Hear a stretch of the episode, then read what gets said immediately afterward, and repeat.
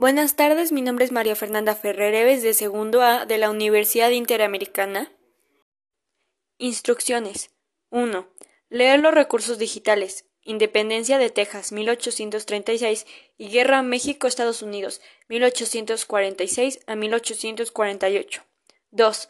Elaborar un audio comentario o un organizador gráfico que aborde individual o por parejas los siguientes temas.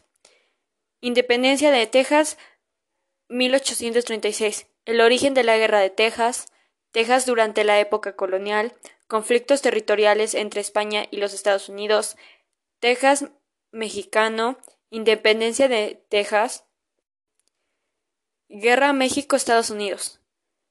Guerra México-Estados Unidos 1846 a 1848. Negociaciones de la frontera y variaciones territoriales. Resumen de la clase anterior. Economía mexicana de 1821 a 1854. La economía mexicana de 1821 a 1854 se basaba principalmente en la agricultura y ganadería, en la minería, en el comercio e industria y en las finanzas públicas. México en 1821 se encontraba como el país eh, que tenía una gran decaída económica, ya que se veía muchísimos abandonos de todo lo que eran las minas, eh, había reducido toda la producción eh, ganadería agrícola y la interrupción que se había dado en el comercio interno también les arruinó la economía, junto con la salida de todos los capitales españoles y todo lo que todo lo que los volvió en la bancarrota del erario público. La actividad que más fue vista en esta época fue sin duda la, actividad agrícola, ya que tenía más dimensión y se vinculaba más, más mayormente a todo lo que era la población eh, a través de lo que era la explotación de todas las unidades eh, de en las haciendas o en los ranchos o en las tierras este, que las personas tenían. Pero lo que pasaba era que con la actividad agrícola se estancaron con las técnicas que eran de épocas muy antiguas. A diferencia de la minería, que sí intentaron meter técnicas nuevas, lo cual hizo que se volvieran más avanzados y se volvió que la minería era más rentable que la agricultura. Eh, se dividía, por ejemplo, en la parte de el comercio y manufacturas eh, se había dividido o se clasificaba los productos comerciados en tres grupos, el cual era la importación prohibida, el libre exportación y la importación grabada por medio de impuestos.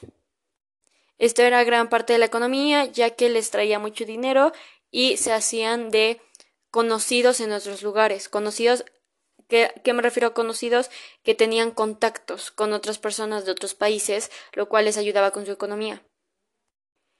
Y en el caso de lo de las finanzas públicas, eh, México se metió, como tuvo una ruina económica, se metió con muchos préstamos, le, le debía a muchos países y lo que hacía con esto era que con los préstamos pagaba las deudas, pero al no tener una mejora económica, los, las deudas se aumentaron hasta que llegaron beneficios económicos, por así decirlo, y pudieron ir pagando esas deudas poco a poco. Pero se, México en esta época era un México lleno de deudas y, de, y, para, y para solicitar préstamos eran muy buenos. Independencia de Texas, 1836. México contaba con cuatro millones de kilómetros cuadrados, pero tenía una gran escasa de población con casi 6.5 millones de habitantes. Esto nos lleva a hablar al origen de la Guerra de Texas.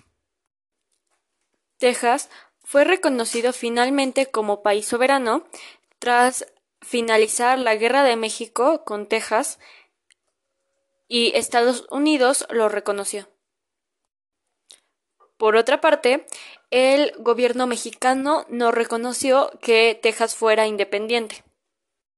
lo cual los conllevó a la famosa Guerra de México-Texas. En 1845, Estados Unidos aprobó finalmente la anexión de Texas hacia ellos en mil. Pasando a hablar de cómo era Texas durante la época colonial, se dice que su territorio formó parte del imperio español durante los años de 1535. Durante esta época sus autoridades lograron fundar diez misiones y cuatro presidios, de los cuales solo logró sobrevivir una, que fue San Antonio de Valero, y el presidio adjunto, que se llamaba San Antonio de Bejar, que fueron fundados en 1718. Eh, fueron 16 familias y cuatro solteros provenientes de Santa Cruz de Tenerife, los cuales formaron la primera colonia civil de, en Texas. Los conflictos territoriales entre España y los Estados Unidos. Desde 1800, todos los territorios del norte de la Nueva España fueron disputados entre Estados Unidos de América y España con el pretexto o la justificación de que no estaban claros los límites territoriales en estos. Finalmente, en 1808, eh, los límites de Texas fueron finalmente decretados por España. El Tratado de Amistad, Arreglo de Diferencias y Límites entre Su Majestad Católica y los Estados de América fueron una expansión fueron un tratado que se firmó para evitar la expansión de los Estados Unidos, el cual fue firmado por España. Además de que se le autorizaron más de 400 hectáreas de tierra por familia gracias al gobierno español hacia los colonos. El Texas mexicano. Eh, fueron rectificados las iguales condiciones eh, que se le otorgaban a los colonos tejanos eh, por el gobierno mexicano. Esto sucedió en 1822.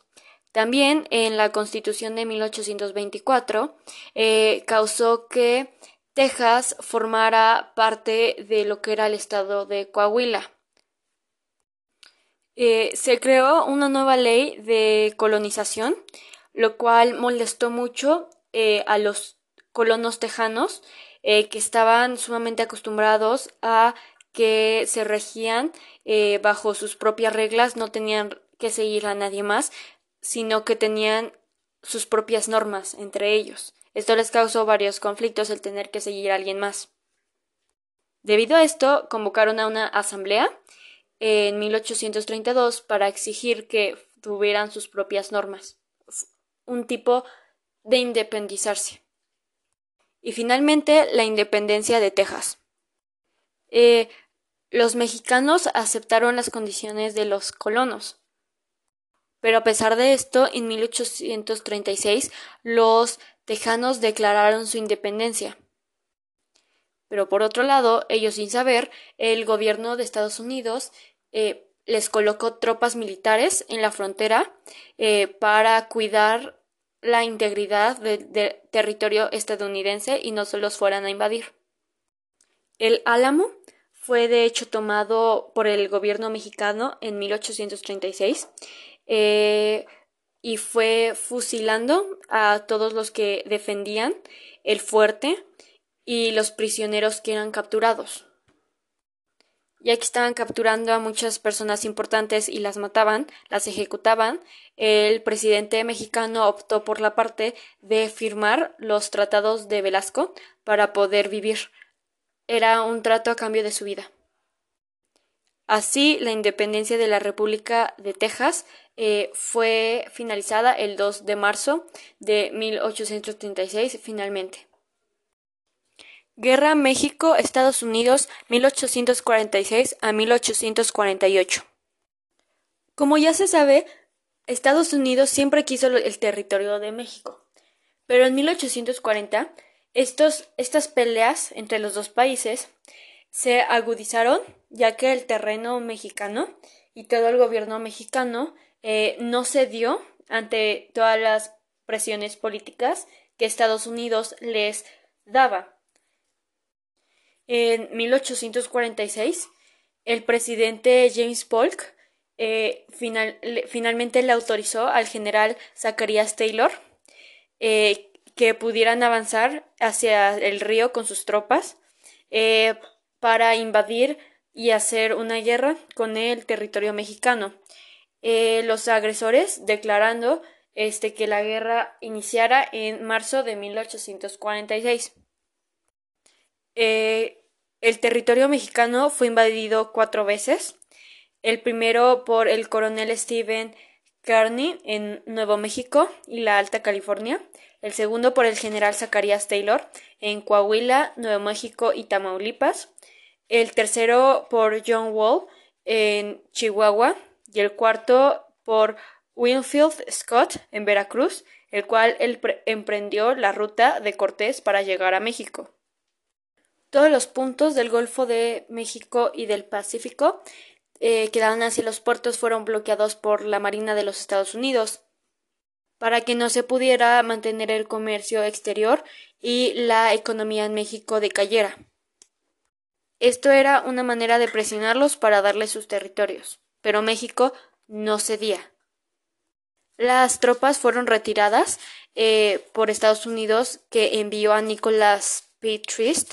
Eh, para negociar finalmente un tratado de paz eh, para obtener los nuevos estados de, Nuevo México y Alta California.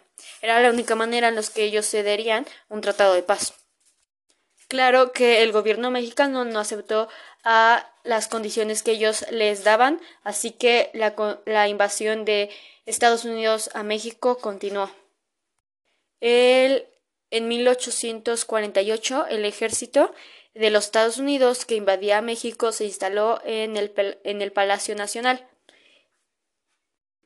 México desafortunadamente no estaba lo suficientemente preparado eh, para estas invasiones, ya que los recursos con la unidad eh, social y todos los eh, recursos económicos que se necesitaban para defenderse de la guerra no contaban con ellos. Esto provocó que el presidente Antonio López de Santana eh, diera su renuncia, eh, ya que fueron derrotados en Cerro Gordo. Así que el presidente de todo lo que era la Suprema Corte de la Justicia eh, obtuvo el cargo para negociar la paz y que no fueran mm, más invadidos. Esto lo llevó a que firmaran en 1848, el 2 de febrero, eh, lo que era el Tratado de Guadalupe Hidalgo, el cual le daba toda el fin a todo lo que era la invasión, que siguieran afectando más o invadiendo más lugares, eh, a cambio de que México cediera el Nuevo México y Alta California. Básicamente los estadounidenses se salieron con la suya la negociación de la frontera norte en 1845 y 1848. México vendió el territorio de la Mesilla por 7 millones de dólares y lo que era en la última rectificación eh, que le correspondía a toda la lo que incorporaba al territorio de Tuxpan en 1853 fue cuando eh, Santa Ana, el nuevo presidente de México, decidió vender estos territorios. El cual el dinero, de todas maneras, a, poco mes, a los pocos meses se acabó totalmente. Así que no le sirvió de mucho vender estos territorios cuando después fue para nada. De los episodios más negros que hubo en nuestra historia fueron sin fueron recalcando la invasión de Estados Unidos, ya que hubo mucha sangre derramada, murieron muchos mexicanos y ah, hubo muchísima incapacidad por parte de los gobernantes, ya que no sabían qué hacer, no, no tenían los recursos económicos, no tenían las ideas necesarias para saber cómo defenderse y tenían un mal ejército en ese entonces. Muchas gracias por su atención en esta evaluación que fue hablando de la independencia de Texas y la guerra de México a Estados Unidos.